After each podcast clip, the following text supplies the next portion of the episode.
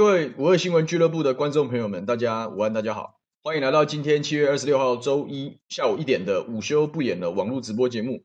我是桃园市议员牛煦庭。这个是不是大家都在看奥运呢？因为刚刚在准备的时候，我也在看奥运哦。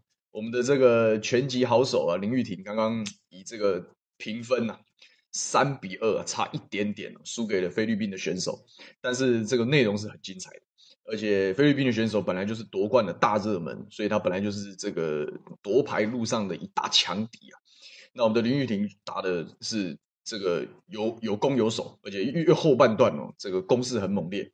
但是很可惜啊，这拳击有的时候就是就是这样子嘛，大家没有把对方击倒的情况之下呢，这个就由裁判来评评判，就就整场拳赛三个回合的总体表现做出判决。然后差一点点，这五个评审三比二，我们只输一点点。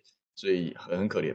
那稍早啊，这个我们柔道的好手连珍羚也是，也是因为对方啊，就是这个死守很狡猾的利用了这个规则的优势哦，也是没有办法晋级。但我想没有关系哦，我相信大家最近包含昨天、前天也都在都守在电视机前面为我们的中华队的选手加油。那我觉得这是件好事，不管他们有没有赢，有没有夺牌哦，这个他们拼了一辈子哦。上次的节目我跟大家讲了这个体育圈的一些辛酸嘛。就是说，他们被迫在相对早的人生历程里面就要去做选择。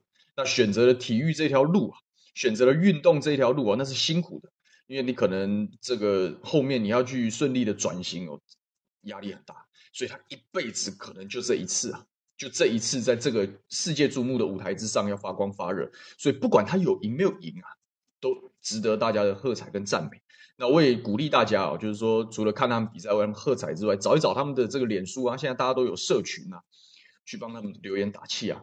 我们平常哦喜欢聊政治啊，所以说哦大家都会看说哦，我们那政治人表现不错的时候，我们要我们要帮他打气。那何况是运动选手呢？这个应该是跨越所有党派的，这是我们自己人，那是我们的同胞啊。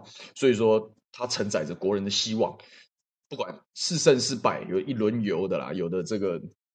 提早遇到强敌的啦，有的这个虽败犹荣都一样，有的过关斩将都很好，都是我们的好，都是我们的这个，都是我们的骄傲，都是我们台湾的骄傲，是我们中华民国的骄傲。所以请大家啊，如果行有余力啊，除了看他们比赛之外啊，去他们的脸书啊按按赞啊，留言打气，让他们知道。呃，最好是奥运结束之后，大家可以持续关心运动相关的议题哦，多一些人关心啊，多一些人帮忙。我想啊，这对他们来讲都是很很暖的事情，很暖心的鼓舞。这个期待大家可以。跟我一起做这件事啊，因为我是我讲我是半个体育圈出来的人嘛，因为我非常喜欢这方面的事物啊，所以也也常关心。但是我个人呢，只看什么比赛输什么，所以我非常犹豫要不要继续看下去。我们昨天看那个罗嘉玲，我们这个年轻的十八岁的这个跆拳道一百八十三的妹妹哦，她也是过关斩将。我看了两场，第一场她赢了，进了。进了四强，然后我看了四强的整场，他就输了。然后后来我去睡午觉，我错过了他的铜牌战，他就赢。然后晚上我看桌球的四强战，就又输了。所以 我这个人是很倒霉的。我在想，我干脆不要看好了，我心里帮他们加油就好。但我觉得，但我觉得他们的成绩不重要了啊，真正是过那个过程啊，这个体育的精神，运动家的精神是重要的。所以帮他们加油吧，帮他们加油吧。这我希望不要再带赛我们中华队的选手。好，大家午安，大家午安。我本来以为大家都去看奥运了，不过看起来我们人气还是不错。感谢大家，感谢大家。体育报讲说期待一三五的中午时段，这个我也希望大家持续来来帮忙啊。所以这个希望以后一三五啊，要锁定我们五二新闻俱乐部的午休不演的直播啊，一定要这个订阅，帮我们分享。那今天呢，基于啊这个上个礼拜这周末，原则上大家关注的都是奥运。但是这个体育圈的事情，大概也跟大家也分享过了啊，再多讲也也没什么，也没什么新的东西。那在政治上好像没有太大、太足以撼动这个这个政治圈的一些消息啊。所以我在那边想来想去，今天要跟大家聊些什么呢？就除了跟大家这个碎嘴一下这个我自己看奥运很带赛这件事情之外。就还是要讲一下，回到我们节目上的主题嘛，还是要聊一聊，聊一聊这个政治上的事情。那我后来想说，那不然今天干脆来继续做这个政治上的科普哈。好，所以今天呢，我想跟大家讲一讲怎么看懂民意调查。之前我不是讲吗？我常常拿一些民意调查的数据来跟大家做政治上的分析呀。但是呃，好像没有一次哦，我们专门把民意调查这件事情大概有一个比较有系统性的的的整理，然后举例，然后让大家好好的看懂一份民调的走向。呃，然后以至于哦，其实我们大部分人都会很在乎啊，这一波哇，这个第三势力崛起了，好像就是这样哦。这一波哦，民进党止跌回稳哦，是不是他们铁打不动？这都很片面。大部分在网络上看到的这些针对单次的民意调查做的评论，都我觉得都没有很到位啊。啊，就应就应该说只能做现象上的分析啊。但是民意调查除了做现象上的分析，这个只要有稍微有一点点政治底的人都可以写出来啊。数据显示哪些地方上升，哪些地方下降，代表可能怎么样怎么样，这个大家都会啊。或者是说比较有基础的都可以去做政治上的阐述跟分析哦。但是你如何掌握，各位如何掌握民意调查跟政局的走向，那个是比较需要深入的分析跟比较多的政治敏感度。那。这个小弟就献丑，野人献曝一下，跟大家分享分享我的看法。今天的标题叫做“民意调查跟我的想法怎么差这么多”，当然不是跟我啦，是跟各位嘛。我相信各位在这个上个礼拜嘛，大家关注的应该是最新的美丽岛美丽岛电子报的七月国政民调，那连吴子嘉本人都傻眼了，因为他说：“哇，天哪，看到这个。”我们的伟大的蔡总统哦，竟然年轻人二十到二十九岁这个年龄层的支持度竟然高达百分之六十八，这是多么夸张的一个数字啊！他说连他自己都看不懂，但没关系。那既然这个民意调查的解释哈，就各家各各显神通，那我就野人献曝，帮给大家来分析分析，然后也发发表我的看法。那重点是我还是希望在这个分析的过程之中哈，让大家能够比较了解民意调查在干嘛。所以你未来看到民意调查的数据的时候，我如果想要多找一点资料，我多去了解一下它背后的现象的时候，各位有个方向可以依循，而不是说我们传统上就是哦，看到民意调查的数字，看到这一波民意调查相关的新闻，然后就算了，这样子就我觉得不够不够连贯，不够纵深，所以我们就稍微就是把我对于民意调查的了解跟大家做一下分享啊，做做一下分享，就是今天的今天的内容，好，来。那我们就进主题了。第一个当然就是我用的例子啊，就是美丽岛电子报的国政民调。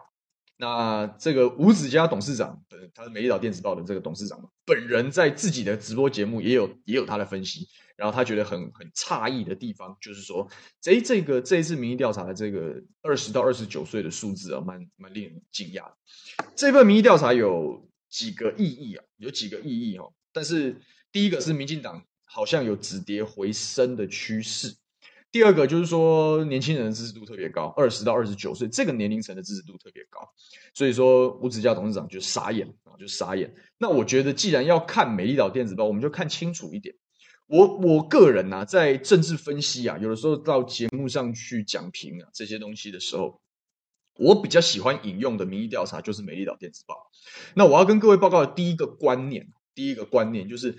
看民意调查，很多人都讲说啊，这一家就绿的，好，哦，民意基金会就是绿的，，TVBS 就是蓝的，所以哦，那就是这样，然后大家就试图的把对民意调查的数字跟讨论就到此为止，说这个不准啊，这个一定有政治上的目的。我觉得长久以来，台湾的政坛充斥的这样的观念是非常错误，也非常反科学，非常反科学的。我要告诉大家的观念反而是这样的，是你要看哪一家都可以啊。你要看哪一家民意调查都可以，但请你看同一家。这第一个观念，我希望大家以后看民意调查的时候可以多一点多个心眼。你要你要知道这背后是什么？为什么？因为每一个民意调查的研究方法都不一样，我抽样的数量不一样。有像正大选研中心是滚动式的，把新的样本加进来，然后跟旧的样本算出一个趋势，啊，这是一种研究方法。大部分都做一千多个。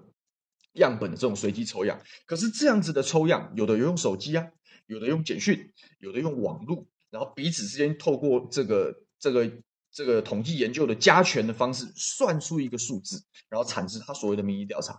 每一家每一家的方法都不一样，所以你不应该拿 T V S 跟台湾民意基金会比，是不对的，因为不同的研究方法就有不同的结果。这就是我们前一阵子在讲。国产疫苗讲高端，你不能说因为我的综合抗体效价跟 AZ 差不多，所以我的保护力就跟 AZ 差不多，这个是不对的。因为不一样的研究方法就会有不一样的数字啊，所以你要用同一个研究方法来看，而不是随便张冠李戴啊。那所以这观念大家一定要清楚。所以如果大家喜欢看 TVBS，你就研究每一次 TVBS 民调的走向，然后你要确定它的问题是一样的，这样子你去看走向的时候，这个变化才会趋势才会清楚，才会有一致性。很多时候问的方法不一样，就导致不不不一样的结果。比如说政大选言，最近突然之间，民进党的支持支持度很高啊，所以大家就讲，哎，怎么突然会这样子呢？照理来讲，哎，民进党最近做的不是很好，所以大家都会去检视，应该是下降。可是他怎么增加啊？后来又讲，其实他最近改变了研究方法。他以前问各政党的支持度，他都会说，我们现在在调查台湾各政党的支持度，有两大党，国民党、民进党，还有哪些小党？请问你最支持哪一家？后来他改成，我们现在在做政党的支持度，请问你支持哪一家？这两种只是很细微的差异，它就会导致研究结果的数字上的落差。所以你要尽量要找找的是研究方法一致、问题原则上也一致的这样子的民意调查的机构，然后连续看他在不同的时间做的不同的民意调查，这样子才是真正有办法看懂。这个讲外行看热闹，内行看门道。看民意调查的门道就是同一份连续比。那我为什么喜欢美丽岛电子报？就我不，我才不管它背景是蓝的还是绿的，我不管这件事情。可是美丽岛电子报每个月都做，每个月的基础问题啊，题型一模一样。然后它划分的群体包含这个如何认定你是泛蓝还是泛绿还是中间选民，他有清楚的方法，而且他每一次的民意调查的所有完整数据通通公开。这是为什么我个人喜欢用美丽岛电子报来解解析台湾的政局很重要的一个原因。所以你你这样一比就就知道哦，我们看单次，然后单次的时候大家就会说啊，这就是偏绿的，所以做出来就不准，完全错误的观念，完全错误的观念。你要看同一份民调的走向，我才不会看一次民意调查的一次数据就要论定一个政治事件的结果，这是不对的。你要看它的综合影响，就是要看它长期趋势的变化，长期趋势的变化。所以这是我要跟大家讲的观点。所以当然，以七月的这一次的国政民调，二十到二十九岁年轻人的对蔡英文的支持度非常高，这是个事实。但是每一次都是这样吗？好，每一次都是这样吗？我就我就拿拿来给拿来给各位看一看嘛，拿来给各位看。所以请小编，我今天截了蛮多图的。然后我截图都是全萤幕，呃，字可能会小一点，所以如果在电脑前面哦，希望看得清楚一点，可以跟上来的就开全萤幕。那挂听的也无所谓，我尽量讲慢一点，或者是到时候这个节目结束的时候，觉得哪一段没有听清楚，我们看重播也可以啊，也可以。好，所以请小编呢，第一张图上来，第一张图上来，我我告诉大家为什么我喜欢讲，喜欢看美丽岛电子报的民调，我觉得他这个研究方法是蛮不错的啊，这个研究方法是蛮不错的。你可以看到这个左边、右边其实是一样的，一样的题型的分析图啦。所以我用截图把它截下来，在画面的左手边啊，你看画面的左手边，左手边是这个六月的国政民调，右手边是七月的国政民调啊，六六月跟七月，所以六月比七月，看民调是这样看的，而不是单看七月的结果，而不是单看七月的结果。那这是两个月的短期的分析。那为什么我喜欢美丽岛电子报到报的民调？是我很喜欢他对这个选民的界定，他那个 G one、G 二、G 三呐，这个表示 G 万到 G 九表示这个人民的政党倾向，非常喜欢国民党，而且非常赌烂民进党的叫深蓝。那 G 九就是相对非常喜欢民进党，非常赌烂国民党要 G 九，好，所以就是按照颜色深浅这样就看懂了吧？啊，有什么 G 三像比较淡的，就是。我比较喜欢国民党一点，但我也没有那么讨厌民进党的的这样子的，就是至少还讲得出政党，对政党的认同可以表达出好恶的，就会被画在蓝跟绿里面。好，这是他的研究方法，而且他每一次都是这样。你去看三月、四月、五月、六月、七月，每一次国政民调，他都是这样算的，所以他是有可比性的。那我特别喜欢他界定的中间选民这一件事啊。我们不是都讲说选举真正决胜负啊，都在中间选。可是谁是中间选？中间选民在想什么？怎么想的人认为他是中间选民啊？这个大家的分析方式都不一样啊，都不一样。但是没关系，只要方法是一致的，我们看趋势就好。我喜欢美丽岛电子报民调是他很清楚，G 四、G 五、G 六是他界定的所谓的中间选民。居四你可以看他的文字说明，写得非常清楚。居四是我可以接受国民党，觉得他不有时候蛮不错的，我也接受民进党，也是看人嘛，看人做得好了，我们都赞美，不会因为政党就。有所差别。如果你是你在民意调查回答问他，他问你问题，你的回答是这样子的时候，你就会被归类在居四。那居五是什么呢？我没差，没在管政治，对国民国民党没有没没关系，没注意，没想法，叫无感那也是一种中间选民啊，因为没有政党好恶啊，好，没有政党好恶啊。那 G 六啊，你看 G 六的比例是很高的，G 六是什么？然后两个党都非常烂，两个党都很差啊。对，两党皆表反感，而且强度相同。你到底比较讨厌国民党，还是比较讨厌民进党？因为他就一样烂，啊，他就一样烂。所以这九组九组人呐、啊、的消长很有趣啊，而且他可以分析出来的这个政治的话题就多了。你看六月到七月，你你看我我看到这份民意调查的是什么？记得我们这一段时间的直播吗？如果大家都有在 follow 的话，你可以听我说，民进党的宣传策略是不是改变？是不是改变？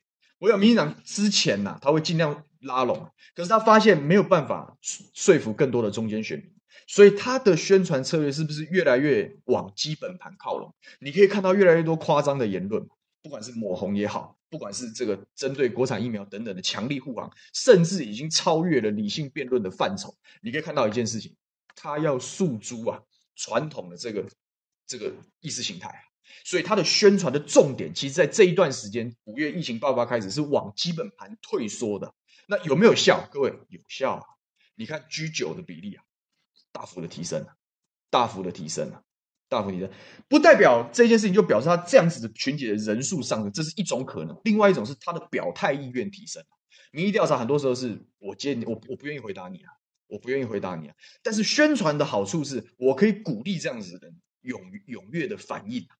我本来觉得好像民进党好像没有方向，也没有也没有也没有基本盘在撑腰。可是我最近听到了这些宣传宣传哦，这种很我习以为常的传统的民进党式的这样子的宣传的时候，哦，我基本盘铁律回归啊，所以我比较愿意表达我对这这件事情的支持啊，所以表态率的提高拉高了 G 九啊，这个极度赌烂国民党又极度支持民进党这个深绿的的比例啊。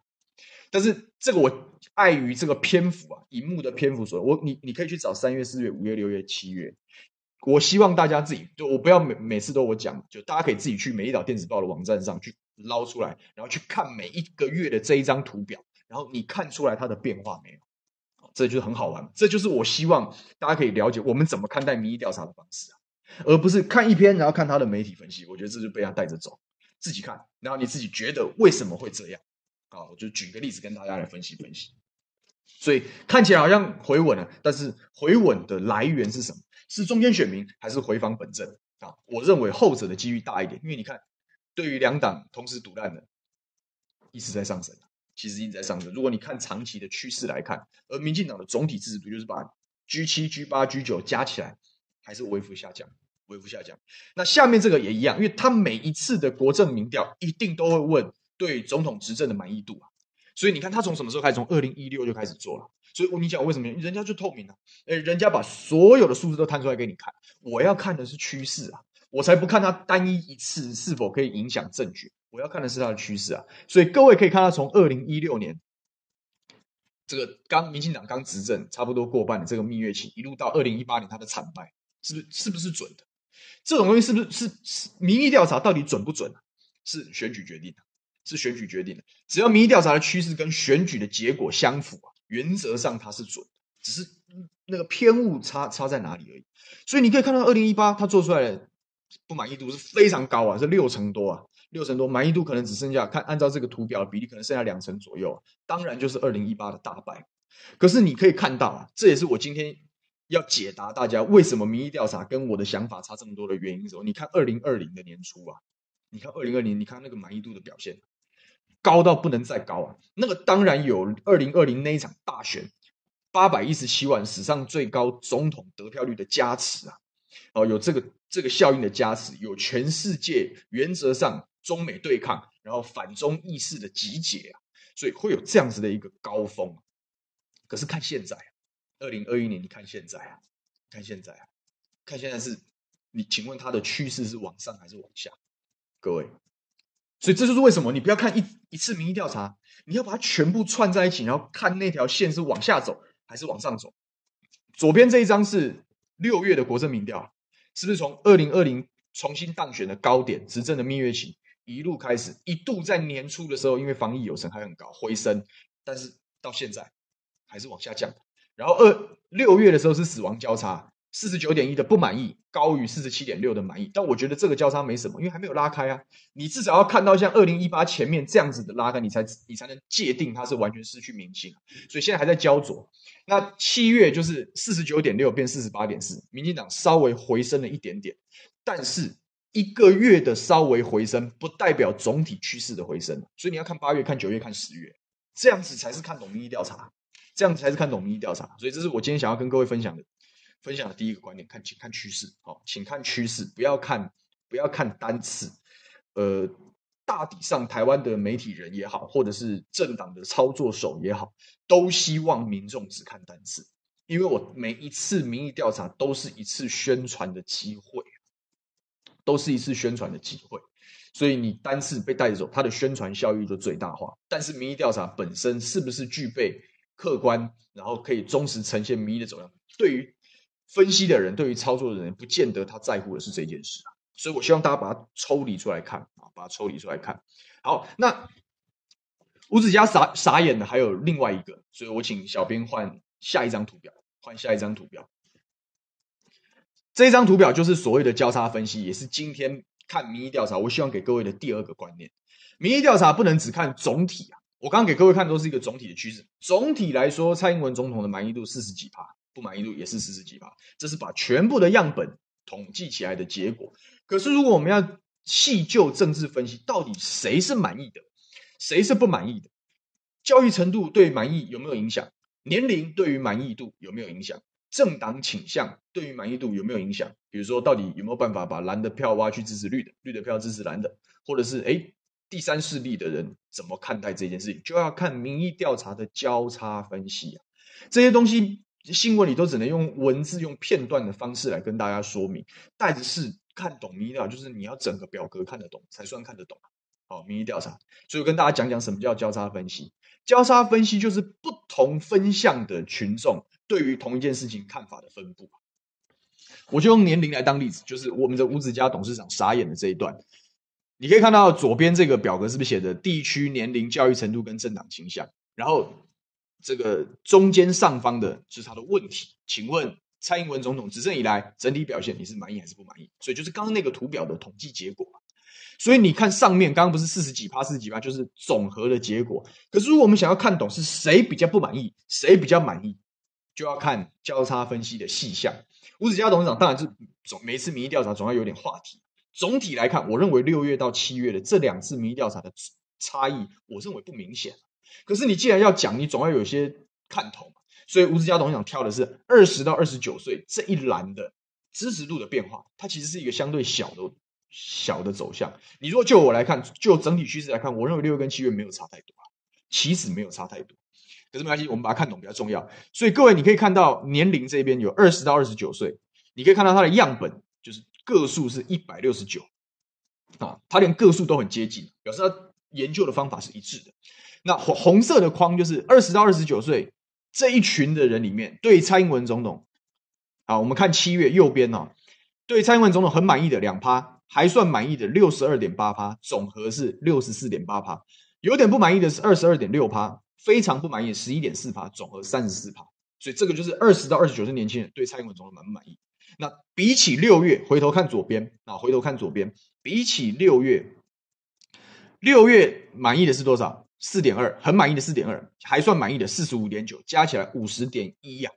然后有点不满意的三十点五，很不满意的十三点八，加起来是四十四点三。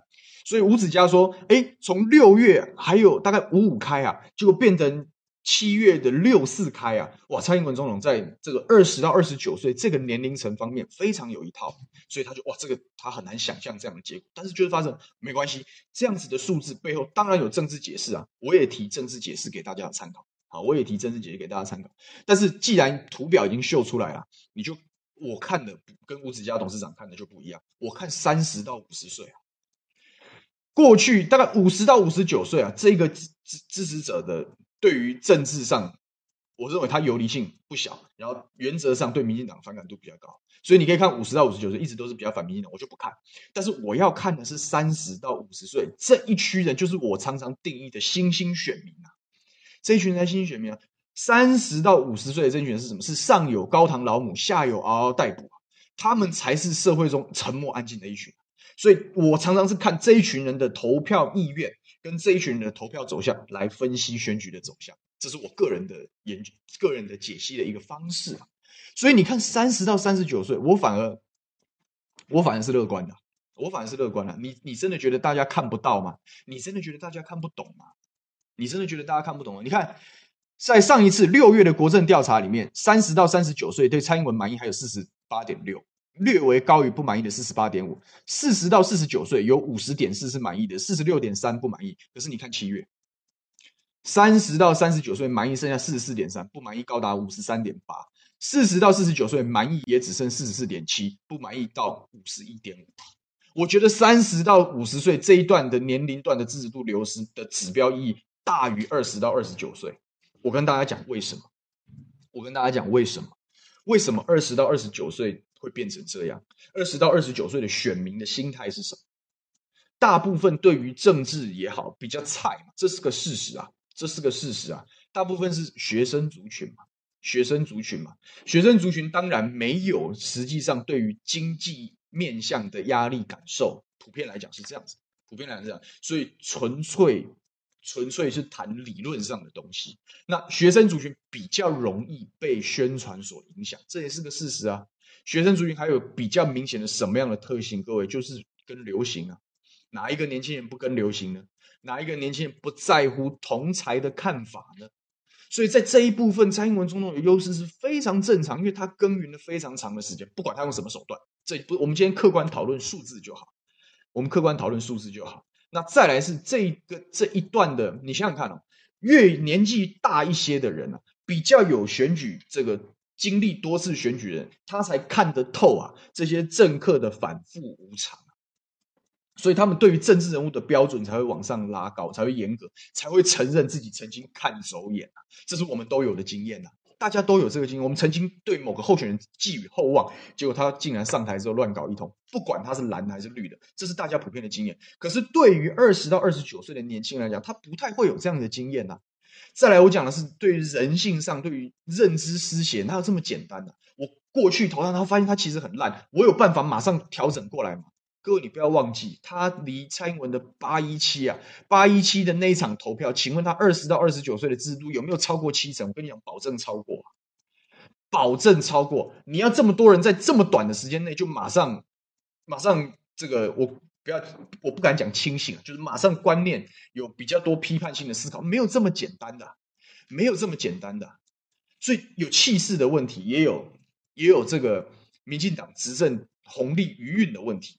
他在二零二零是极高的，然后基本上去年一整年大抵上因为防疫啊，他可以大量的延长他执政的红利。本来意大利有的没的事情，全部因为防疫这件事情耽搁了。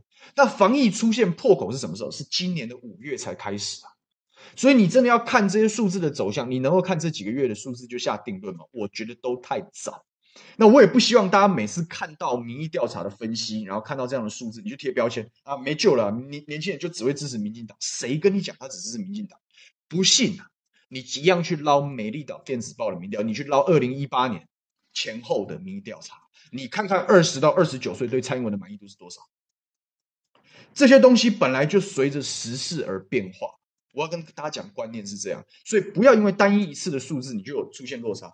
你如果真的要比较，我看的还是三十到五十岁，它是下降的，它是下降的。所以从这样子的角度来看，解析民意调查的各式各样的方法就变化万千了。我可以地域上来分析啊，哦，民进党守不守得住桃园？哦，你可以看桃竹苗地区的支持度，随便各位，好，随便各位，但是请多找同一家的连续几份。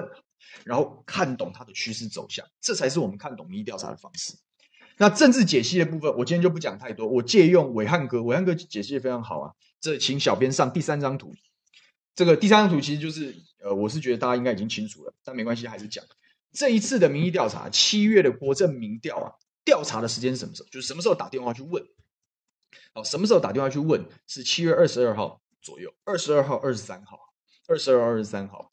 那这一段时间，这个伟汉哥的讲法就很好，他说民单次民意调查容易受到这个这个电话访问当下前后一段时间的时事所影响。七月二十一号发生什么事情？实际的五百万计顺利签约，对于执政党来讲是可以可以宣传的好消息啊，可以宣传的好消息啊。所以那个时候一度以来，加上实际，等于有一千五百万剂的 BNT 已经已经已经已经可以确定可以来台湾嘛。你当然可以讲那他割韭菜或怎么样，但是人家就是朝着这样子的方式去宣传嘛。然后那一段时间，这伟汉哥的分析说，除了这件事以外，还有开放十八岁以上登记疫苗施打，登记疫苗施打。所以这几手的化学效应会让年轻人相对觉得说，哎，好像我们本来六月的时候没有那么支持的原因，是因为你就年轻人打不到疫苗啊，是不是大家要去打高端等等？好像这样子的焦虑感就稍微下降。所以在接电话反应的时候，就会觉得，嗯，好像政府有在做事啊，所以稍微让支持度回升。这个就是我讲的嘛，单次的民意调查容易受到访问当下的政治的氛围所扰动。所以，为什么我跟大家讲，咪调查不能只看一次的原因，也在于如此。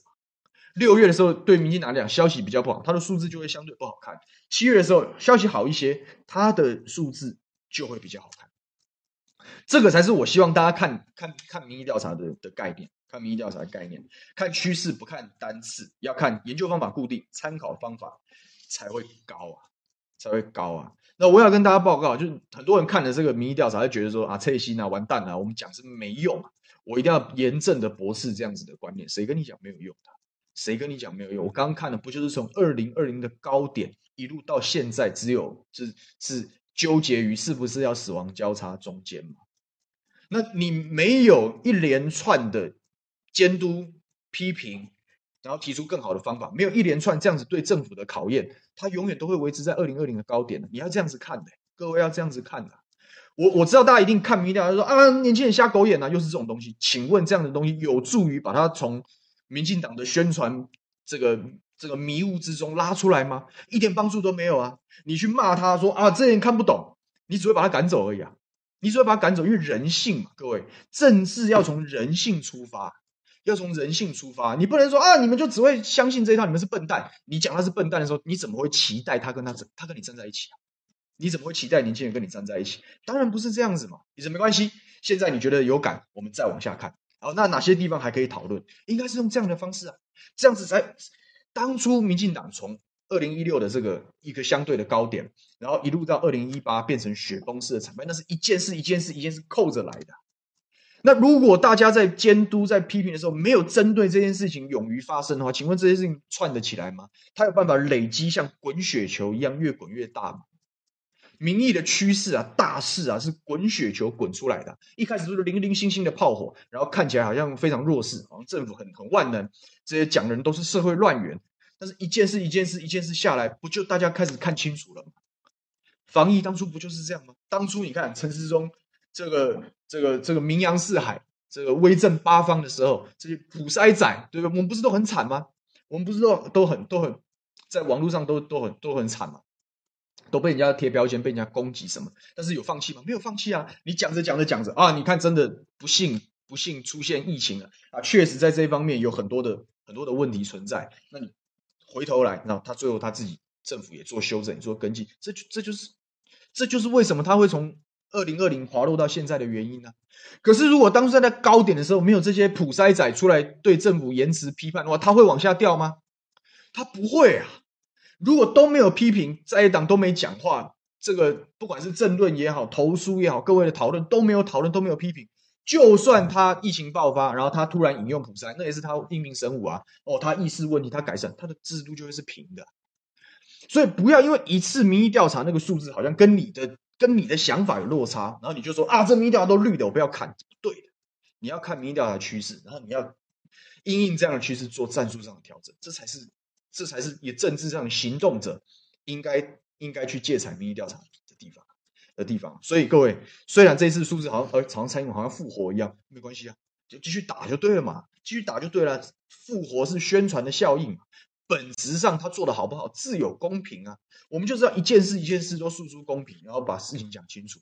这也是为什么我讲，我们就理性讨论。我也没有一定是对的，民意调查的分析方式千千万万种，没有谁比较好啊。但只要逻辑是通顺，你也可以做民意调查分析，各位都可以去分析看看。但是要用分析者的角度去看民意调查，不要不要当跟风者，当跟风者就很容易被骗了。你看，当然民进党这这一段时间会很想宣传这一部分啊，止跌回稳啦，没问题啦，还很稳，没事啊，那是他的希望啊。可是我们总可以从从同样的民意调查找出他的隐忧嘛，啊，找出他的隐忧。啊，所以这个检验的效应呢、啊，我要跟大家讲，我的分析是这样：检验的效应才刚要开始而已，才刚要开始而已啊。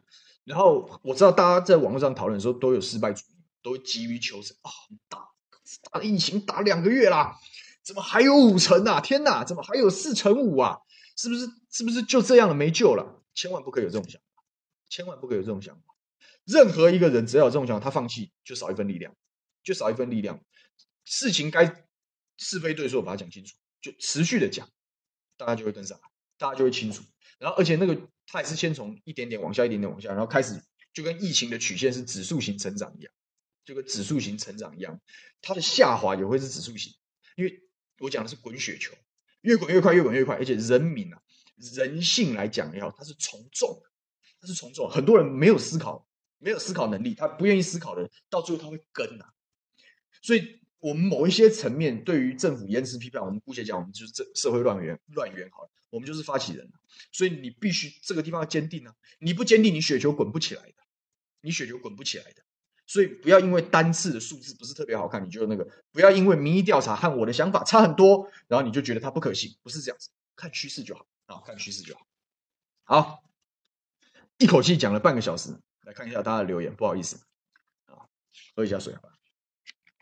谢谢大家，今天很捧场哦，请大家帮我们按赞分享啊，让更多人可以看。反正我们三不五时就就做一下政治科普啊，来这边这个听听不一样的想法也是不错的，也是不错的。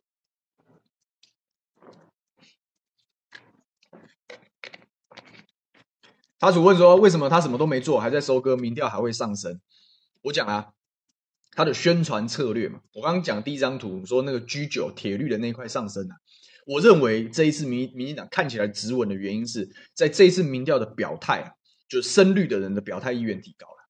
因为我的宣传战术明确啊，我就是针对铁绿啊，所以我就是还是传统的那一套啊，抹抹抹统独对决啊，抹中共同路人啊，用这样子的方式，认知作战危险啊，他要换，他要跟民进党的基本盘对焦，他要鼓励民进党的基本盘愿意接电话，愿意把支持这件事情表达出来啊。民意调查的溃散，很多是支持者不愿意讲话，因为我讲人性从众。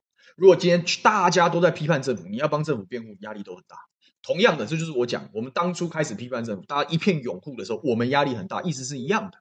所以，民进党在民调下滑的过程中，他就会调整宣传策略啊，集中火力先巩固基本盘，然后再重新开始往外扩张。所以这一次，我认为民进党基本盘的表态意愿提升。表态意愿提升，所以说你看 G9 的比例是上升的，所以当然看起来看起来他的支持度好像是有稳住，可是我看真正看选举的时候是中间选民的走向，我不认为中间选民有回归民进党的迹象，啊，所以我没有那么悲观，啊，我没有那么悲观。业主刚说人活一口气。逼人民打高端就是驯服人民的过程，想被驯服的就去打高端。我跟大家报告，同一份七月的《美丽岛电子报》的国政民调，大家自己上网去看，他有问针对疫苗的意愿调查，好，那很好玩，但我就不讲了，那我就不讲了，不然讲不完。张瑞智说，民意调查都有机构效应，他会把美丽岛跟 TVBS 综合自己再评估一下，比较比较接近，可以，每个人都有自己一套的分析方式，但是你。固定一家你就固定看，你你喜欢看台湾民意基金会的，我觉得也 OK 啊，我觉得也 OK 啊，反正你就同一份继续看。那最后验证民意调查准不准，就是选举，选举结果会验证民意调查准不准。那以大体上我来看，都还是准，都还是准啊。凡存在必有道理，各位，我自己在选举的时候，我们做民意调查，我们也是同一家同样题目，然后每隔半年做一次啊，每隔半年做一次啊。那你如果只是单纯相信民意调查的的的数字显示的话，那我的。我的支持度不足以当选了，可是投出来之后我当选，所以很多时候不一样。这是我后半段跟大家分析，我后半段举例的时候再跟大家分析。明光照耀说，直观事实，避免陷入颜色迷失很重要。除了避免陷入颜色迷失之外，也不要因为民意调查的数字影响了你现在正在做的事情。我们这个节目上，我一直都鼓吹大家多思考，然后多批判，不要不要当顺民啊！我不喜欢，我觉得新政治不应该有顺民啊！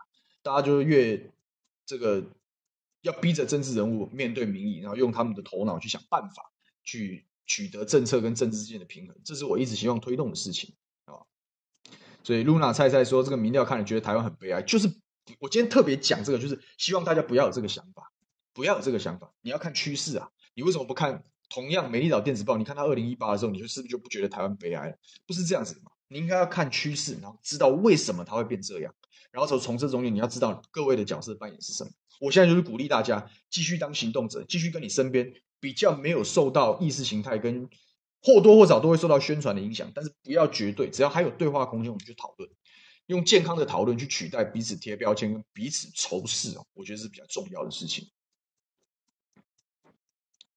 好，看一下，他所说国民党是不是边缘化，导致蓝营选民的支持度下降？这个后半段我会分析国民党跟民众党的民意调查。好，待会后面再跟大家讲。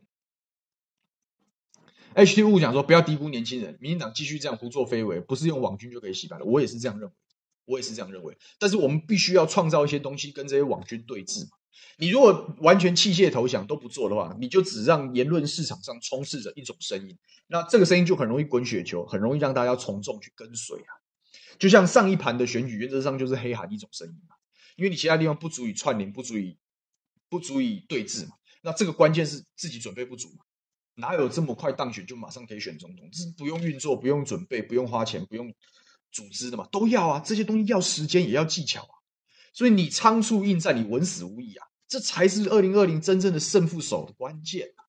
你没有整合完成，你没有准备好，你意见不一致，你当然被他打。所以舆论战场是压倒性，所以才会滚出这么大的、这么悬殊的差异啊！事后来看，当然是这样子。那你下一次面对下一次的选举，面对每一次政治上的舆论攻防，你能不做好准备吗？你能不对峙吗？你不对峙，就是像上次那样哦哦，所以一定要对峙啊！你不能放弃啊！他民进党就希望你放弃啊！所以他三不五时会放出一些对他。执政有利的民调，这是很正常的事情啊，所以大家就这平常心去看待就好啊，平常心去看待就好。陈辉说，这篇调查没有关于民众党的，有，我待会后半段跟大家解释，我待会跟大家解释，交叉分析里面都会都跑不掉了，该有的都会有啊，该有的都会有。波波林讲说，他的数字高低又怎么样？疫情仍然严峻，生活也快要不行了，这就是直观感受啊。所以民意调查的数字跟选举会有一一小段的微幅落差。好，会有一小段的微幅落差。那这样子的落差会显示在哪些地方？哪些地方？这我待会跟大家讲个概念。好，跟大家讲个概念。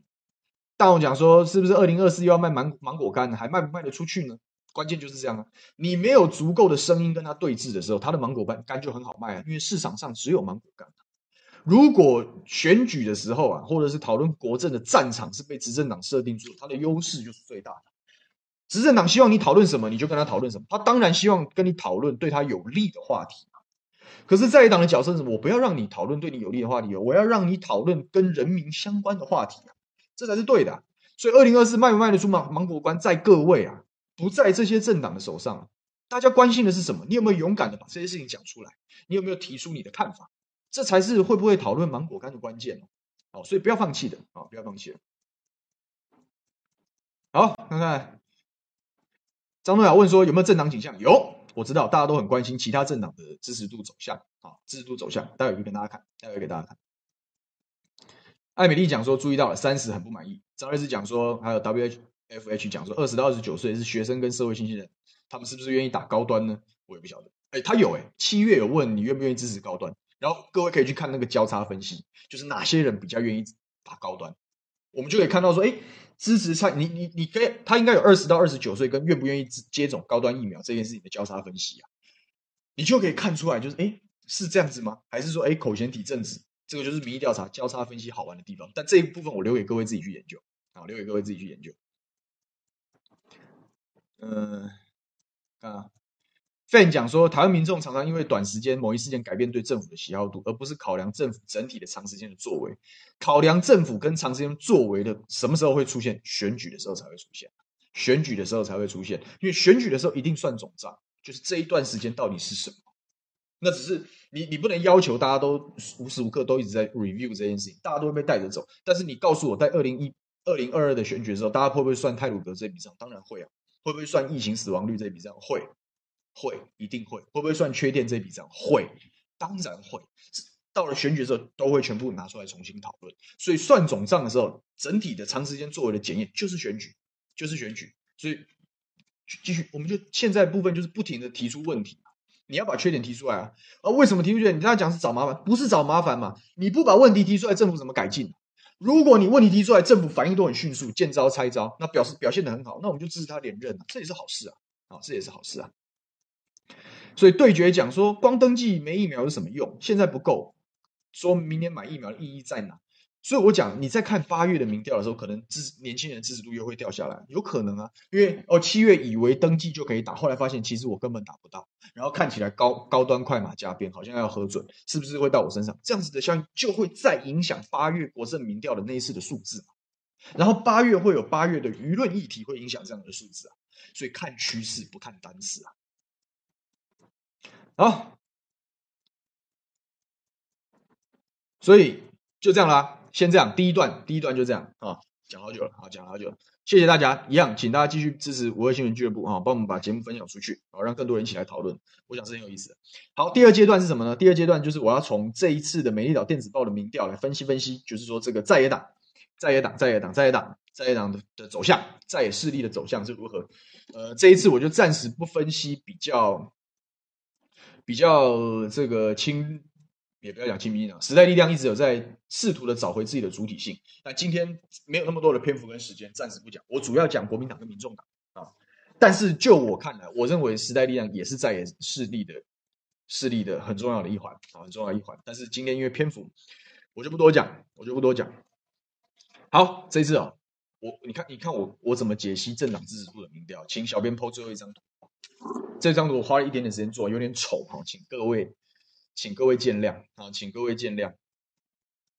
这张图啊，然后比较小一点，但是我想还可以啦，刚不会比刚刚那张难年龄的那张难懂啊。我把重要的地方框起来。这张图是五个图表的截图啊，五个图表的截图，所以你可以看到我在旁边有做简单的注记啊，然后我小画家做的，所以没有对得很齐。就是从左边左上角开始是三月。然后左左边中间是四月，左下角是五月，右上角是六月，右下角是七月。我看看五个月啊，你可以再往前看，可以再往前看。等一下，屏幕被锁起来，不好意思啊。好，刚刚大家都在问，好，很多我们的好朋友在问说，哎，那国民党的支持度走向呢？民众党的支持度走向呢？在交叉分析里面，你都看得到。你都看得到，这个民意调查里面有一栏叫做政党倾向啊，叫政党倾向。那这个政党倾向的后面，最后我框起来的右边的最后两栏，就是在总样本啊，总共是多少？全部的样本大概是一千多人，以美丽岛电子报报的民调规模，就是一千多人。所以说一千多人里面，你可以看左上角那个二两百零六个样本，说我是国民党的支持者，那就是国民党支持度啊，所以是十九点三。然后大体来讲，我会把亲民党跟其他泛蓝都算进去了。然后就算大体上的蓝营的支持度啊，蓝营的支持度。那下面已经开始有独立出来，有台湾民众党这个选项。那时代力量、激进也都有在里面啊。看，我们就看走向，我们就看走向。那今天跟大家分析的就是讲在野势力的走向啊，在野势力的走向。所以说，就看国民党跟民众党，还有中间选民，看人不看党，有一一定有这个选项啊，一定有这个选项。你看三月，看三月，民众党支持度多少？百分之三点三。四月民众党支持度百分之四点三，五月民众党支持度百分之七点六，六月稍微滑落百分之五点七，到七月又恢复百分之七点七左右。所以民众党的支持度在这一段时间有没有成长？有。我看民调是这样，我不会只看七月，然后说民众党是七趴，它就是七趴，不是。我一定是从三月看到七月，走的是上升趋势啊，走的是上升趋势啊。所以民众党最近的士气有没有比较高昂？有。有没有比较勇于表态？有。他的支持人数有没有上升？恐怕是有的。啊，恐怕是有。那相对而言，看国民党，国民党是，我是觉得它上上下下。你大概把泛蓝这一块加起来，从百分之二十五、百分之二十三、百分之二十四、百分之二十一，然后到百分之十八，就微幅下降，是微幅下降。所以国民党最近表现不太好。以民意调查的趋势来显示，好像照理来讲，照理来讲，民进党的回落应该会导致国民党上升。在很久以前的选举研究里面，大体上是这样子的结论的。可是不是这样，不是这样。那另外再带大家看一个是黑色框框的，就是中立看人不看党这一段，从百分之二十五点三到百分之三十、三十一、三十六、三十四啊，不表态的选民变多了，觉得大部分的政党都不值得期待。我要看人的选民变多了。就是因为我长期都有在追踪这些民意调查的这个选项，所以我才非常有把握的跟大家报告，未来的选举是由新兴选民主导的，是由新兴选民主导的，是由这些看人不看党的选民主导的。他的数字从过去的很低，一路一一直到最近，大抵上都有两成五到三成，都有两成五到三成。我上次的大选，我讲郭台铭很有机会的原因是什么？但是他有机会的前提条件一定是无党籍参选。我看的就是这百分之二十五的人，我看的就是百分之二十五的人。这些百分之二十五的人，常常在蓝绿对决的情况之下，他必须要挑一边去归队的，他必须从两个烂苹果里面选一个比较好的。但是如果有一个足以代表无党籍的强而有力的，这群人是有办法对焦的。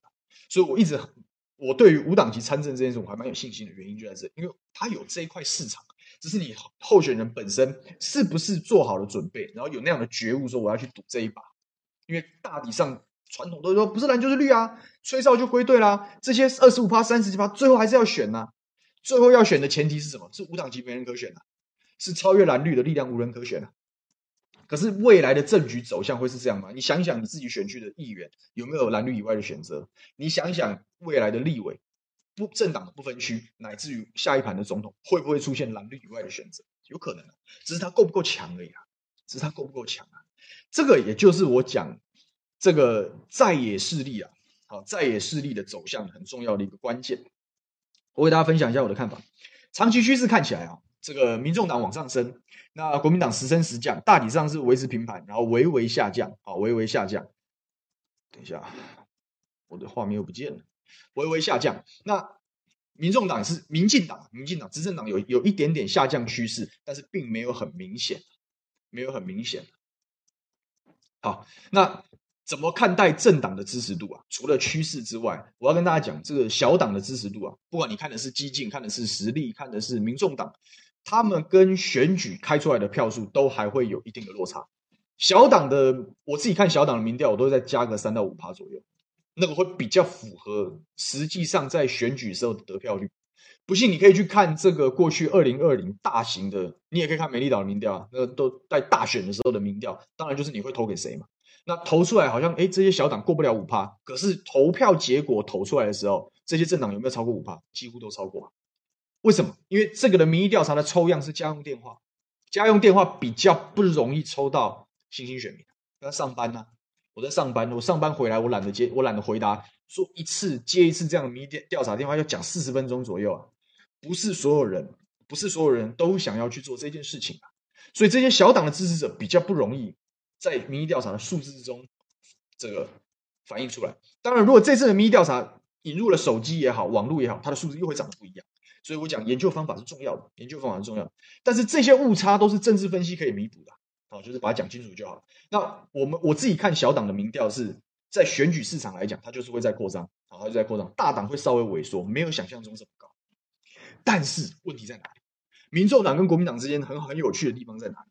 民众党发展的困境是什么？是选将，是选将。我们看民意调查，最后都是要回归选举的结果，就是回归简政民意调查，包含影响政治的关键，都还是最后选举投出来的结果。那民众党虽然势势头一路往上啊，势头一路往上，可是民众党的困境是什么？民众党有像样的选将，他们有像样的候选人，可以在各地的选区里面摧城拔寨吗？很难呐、各位叫你去选举，你愿意吗？不是每个人都像我一样神经病啊，要去选举啊！我选举的时候，这个牛妈多崩溃啊！拜托，不要不要闹了，对不对？无党无派怎么选啊？大家都会考虑这件事啊，你有没有足够的资源啊？你有没有足够的方法方略啊？你会不会被奇奇怪怪的东西所所控制啊？一大堆这样的考量，以至于啊，虽然新兴选民对于小党是很有期待的，但是不一定在选举的时候有小党的选项可以投啊，不一定有啊，有的地方有啊，不一定有啊。所以说，民众党的困境是你有势头啊，为什么他从三点三趴一路可以成长到七点七趴？是因为在防疫的这一局啊。从三月后来到五月开始，是不是疫情爆发？防疫这一局的缺点，然后跟民进党正面冲突啊，正面作战的谁？是不是柯文哲？当然是柯文哲啊！是不是民众党？是不是高虹安？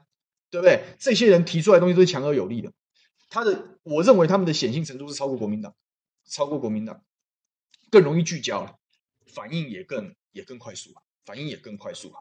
所以说，他的势头会往上走，士气会很高啊。可是关键是回到地方选举啊，或者是二零二四的大选的时候，你有没有立委候选人？你有没有议员候选人？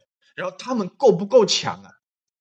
只要你你像立委，像高虹安推出来选举，他一定可以轻松的跟这个中间选民对焦。可是只有一个不够啊！你其他的人有没有这样子的条件？这是民众党发展的困境，这是民众党发展困境，也是国民党的机会。国民党在这一次的舆论操作里面，看起来他是落于下风，可是他很奸诈。我为什么这个时候一定要跳出来跟你正面冲突？如果最后二零一八的选举的时候，大体上你也推不出像样的人，我的人就是比你像样，我的人也能言善道，但是不，我在选举的时候在发动这一股这个防疫不利的，还有民进党施政不利的红利啊，会被选将吃掉啊！因为台湾的选举叫候选人中心主义啊，关键还是候选人本身的质量、质跟量，你有没有比较好的条件推出这个原则上能讲这个开口能讲、提笔能写这样的战将出来选举啊？然后原则上，政党人才培养比较长远，人比较多，人多职也好，这样的人才比较容易聚得到票啊。因为大家现在再也势力在竞逐的是对民进党失望，反对民进党的这一股民意嘛。那大家各显神通，那刚好啊，国民党跟民众党在这两股力量里面是形成刚好，你的优势是我的短处，我的短处，我我的优势是你的短处啊。国民党优势是，我觉得人多，你怎样？我觉得人比较多，我的势就是比较好。这个你讲很多人对国民党不爽，讲烂船，烂船还有三斤钉啊，他就是有这个底啊，所以你民众党没有办法赶快找到选将的时候，你这股力量你也是会被国民党吃吃掉啊。那相对来讲，国民党的困境就是民众党的优势啊，民众党的优势是精兵政策啊，我的人打就是比较漂亮啊，打得又准啊，速度也比较快，因为没那么多包袱嘛。国民党包袱太多了啊，有很多跟不上时代的某一些老将，哦，有一些地方上为非作歹一些一些一些家伙被人起底起出来。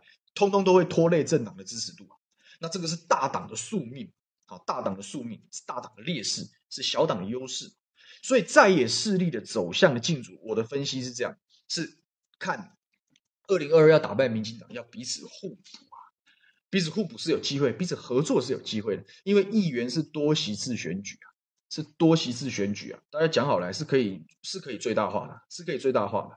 但是关键是什么？如果你要讲说这这两个政党，国民党跟民众党之间彼此竞争的话，那关键就是看谁速度快了。看国民党调整自己的体质，让他变成擅长打议题战，然后原则上守住自己的人才不要流失的情况下，这样子的话，在在野势力的竞逐，国民党优势就会比较明显。那相对来说，如果民众党可以快速的在各地找到还不错的政治素人，然后把他训练成基本上呃。敢战，然后也能战，然后也努力，呃，勤劳，愿意做这些事情的话，哦，那民众党在下一次在野势力的是大有可大有可为啊，是很值得斩，是很是，是，我认为是会大有斩获的。那大家也会讲啊，是不是民众党未来可以取代国民党？关键一样，如果选将跟人才啊，政治人人才是核心啊。如果政治人才未来的政治人才通通往民众党集中，那国民党结束了。你最大在野党的这一块牌子，你就要拱手相让。但是那个前提条件也是像民众党这样子的在野政党，能够快速的掌握这个质量俱佳的选将，这是前提条件。但这件事情，我也跟各位报告，哪有这么简单？你你你你愿意背一个政党去选举吗？哪有这么简单的？哪有这么简单的？啊，所以这就是我对在野势力的一个分析啊，在野势力分析。那大家可以看一样，怎么看这件事情？请你看趋势啊。然后，请你从趋势跟他们这一段时间，三月到七月，他们做了什么去做对照啊？这样打有用，这样打没用，去分析啊，哪样打比较有用，怎么调整？这就是政治圈的人在做的事情。那就帮大家科普一下啊，就帮大家解析解析这样的事情啊。这就是我今天想要跟大家讲。所以，国民党跟民众党未来在野势力的竞逐啊，就是看谁动作快，看谁动作快，是谁质量俱佳，他才有办法成为最大在野党啊。各自有各自的挑战，然后我也觉得。他只要是良性竞争都是好事。那我也觉得各位不要怀忧丧志啊，没差。我们做的事情跟国民党跟民众党发展都不冲突啊，都不冲突。国民党跟民众党要彼此竞争，也不一定便宜到民进党，因为我跟大家报告，二零二二是多席次选举，多席次选举啊。那你说民众党要在地方推县市长候选人，那就看各个个别区域啊，那一样啊，是比候选人的品质嘛。因为政党的用意本来就是找出可以解决问题的人，指出问题，然后找出可以解决问题的人，透过选举掌握执政权，啊，这就是政治的 ABC。好，这就是对在野势力的简单分析。好，我来回应回应大家的说法。哎，听刚刚阿蔡有留一个说什么？我们的射箭干掉中国大陆了，真是好样的，进四强了，进四强了，太棒了。果然我没看都会赢 啊！好，你看范廷伟说，如何做台湾人民才会觉醒？做做你现在在做的事情，就是听一听不同的意见，整理一下我未来应该怎么样去议题攻防哦，把对政政府做的不对的地方，用很有道理的方式跟你身边可以对话的人对话，这就是让其让你身边的人了解新的观点的方式啊！先了解。再说服，不要急着说服我。我我觉得台湾现在，特别是在野势力的支持者，都有一种这个这个急功近利的一种心态，这是有害的。哦，看做马上要看到效果，谁跟你讲一定会有马上有效果？没有这种事的，这种事情是长期抗战，是长期努力的结果。所以怎么做？做你现在在做的事情，找身边的人讨论，然后客观，然后也听不同的意见，然后多交朋友，多交朋友，这就是大家要做的事啊。WFH 讲说，二零一八反民进党，二零二零就开高票，不再抱希望。我不就跟大家讲，我不是跟你讲了吗？我跟大家都说了嘛。关键是什么？关键是选将，关键是选将。大势来说，我们还是觉得民进党做的不好啊。可是你，你在野势力就没有一个像样的候选人啊？你是仓促应战，以至于你对于民进党的攻势，你一点办法都没，你接不住啊，你接不住啊。所以人民就是就是这样子，就是你让对方滚雪球成功，你选举就结束了。可是。那既然你都输过这一次，你还要再输第二次吗？你还要再输第二次吗？然后你如果说哦，我不再抱希望，或者刚刚我看到人讲说我再也不投票，那你就活该啊！你活该把胜利让给民进党，因为他们的支持都会投票啊！你凭什么不投票呢？我讲的比较不客气一点，但就是这样啊！你的失败主义导致你不你不支持公投，你不去联署，你不去投票，那你不就是然后你抱怨为什么对方会赢？对方会赢就是因为你没有站出来啊，对不对？所以不要去抱怨这些事了。你当然。吐吐苦水没有关系啊，但是你要行动起来是比较重要啊，是比较重要啊，所以不要不不要不抱希望，你不抱希望，大家都不抱希望，他就是这样。那你不抱希望，不要讨论，你不要参加，就是这样啊。我从来那种从来都不投票，就不用跟他讨论政治，因为他不关心啊，他他弃权嘛，弃权也是一种选择，就让他弃权啊，就让他弃权啊。但是你我讲的是，你没有在战场上跟他对峙啊，那就是。两军对峙的时候，哦，对方军容壮大，打不赢了，弃械走，弃械而逃，就逃兵了。那弃一个阵营都是逃兵的时候，你怎么打赢呢？你怎么打赢呢？所以不要不要有这种想法，打不赢也要打，打了就会赢啊！各位，两千这个二零一八年就是这样赢的，打就能赢啊！当初韩国瑜去选高雄市的时候，谁觉得他会赢啊？他不就从一点点开始吗？他不就是这样开始吗？那时候很多蓝营的支持者也不想投票啊，因为你一直以来都没有一个像样的人啊，对不对？打就会赢嘛，所以不要不要太那个，不要失败主义，不能轻言放弃。对，网友讲说，民进党的宣传兵力回防本阵，但是政策要正确，如果持续错误，会变成火烧连环船。没错啊，没错啊，所以我看的是，哎，中间选民的比例又提高了，第三势力的支持度又提高了。所以表示你越回防，你的副作用就是你会流失越多中间选民，但是在最后的时候，中间选民都会出来投票。所以我我不会看坏这一次的民意调查的数字啊，但是还是看趋势，还是看趋势。罗玉成问我说：“是不是国民党的宣传策略需要改善？国民党要做的是有耐心，然后第二个是人才啊。国民党为什么那么糟啊？一一个你你想想看啊，我们如果举一个比较通俗的例子啊，就是一个劈腿的伴侣啊。”你有没有办法那么容易取得这个这个对方的谅解？你有没有办法赢回他的信任？那多难啊！你构筑信任要花数十年，摧毁信任一瞬间，有点类似这样。国民党过去信任崩解，然后被打到烂掉，那是一瞬间的事啊。可是你要重新赢回信任，你不是急功，我所以讲不能急功近利啊。信任的建筑是要慢慢慢慢重新回来，所以你你你有耐心就好了。可是你要怎么样让？重新让国民对政党找回希望，你要有像样的人，你要有像样的人，你要让大家有个还有努力奋斗的目标啊！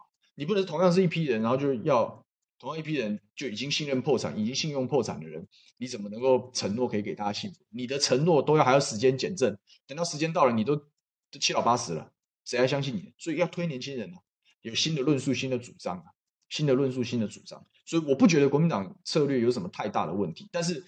这样子的策略会不会收到立刻的成效？我跟你讲，不会啊，不会，没那么简单的。如果就这么简单，呼风唤雨就就说之哦，说之即来，挥之即去，有这么简单就好了。那谁也可以搞政治了，没有这么简单的。要重建信任是困难。民进党从这个陈水扁贪污一路这样重新跑回来，他他是八年安安静静的，林佳龙蹲点十年，萧美琴后山耕耘，这都是例子啊。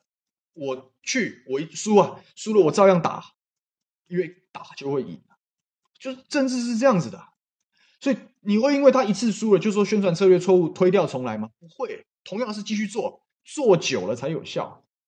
所以国民党现在要学这样子的心态，我我可以蹲啊，但是我人一定要继续出来，我人要继续出来，而且品质要够好，你泛蓝的支持者才会回来，才会回来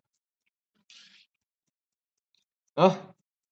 露娜菜菜说：“早上伟汉节目有分析过打高端的民调，对，就继续看吧。每一条电子报那份民调，然后看一看交叉分析，哪些人比较愿意打？民进党支持者比较愿意打，国民党支持者不太愿意打，还是怎么样？哎，大家可以自己看一下。然后露娜讲说这不错，他说二零二零的选举是讨比较讨谁比较讨厌的比赛，所以讨厌韩国人的人比较多嘛，所以蔡英文赢了，就是这样啊。所以每一盘都有不一样的变因，但是你总要创造一些话题，所以这是我鼓励大家要做的事情啊。”这个 Cecilia 讲说，吴子嘉也是想要洗洗脑跟着走，我觉得不是哎，我觉得不是哎。美丽岛电子报每每个月都在做，每个月都在做。他曾经做出，你自己看我刚抛出来那张趋势图嘛，他曾经做出来，民进党不满意度六十几趴，满意度只有二十几趴的民调，他也做出现在雾开焦灼的民调，他也做出过民进党满意度八成、不满意度一成的民调都有啊。那你怎么可以界定他说他想要洗你的脑呢？没有嘛？只要民意调查研究方法不变，呈现的是长期趋势，它就不是洗脑民调啊。但是你如果每次都单看一一则民意调查，然后相信它背后的媒体单单次的评论分析，确实比较容易被牵着鼻子走。但这件事情不是绝对的啊，不是绝对的。所以希望大家在今天的节目之后，以后看民意调查都会看得懂。我看到最新的台湾民意基金会的民调，我就会去找他前几个月，然后做趋势比较。如果这样子的话，大家就大家就看懂啊，大家就看懂。好，看看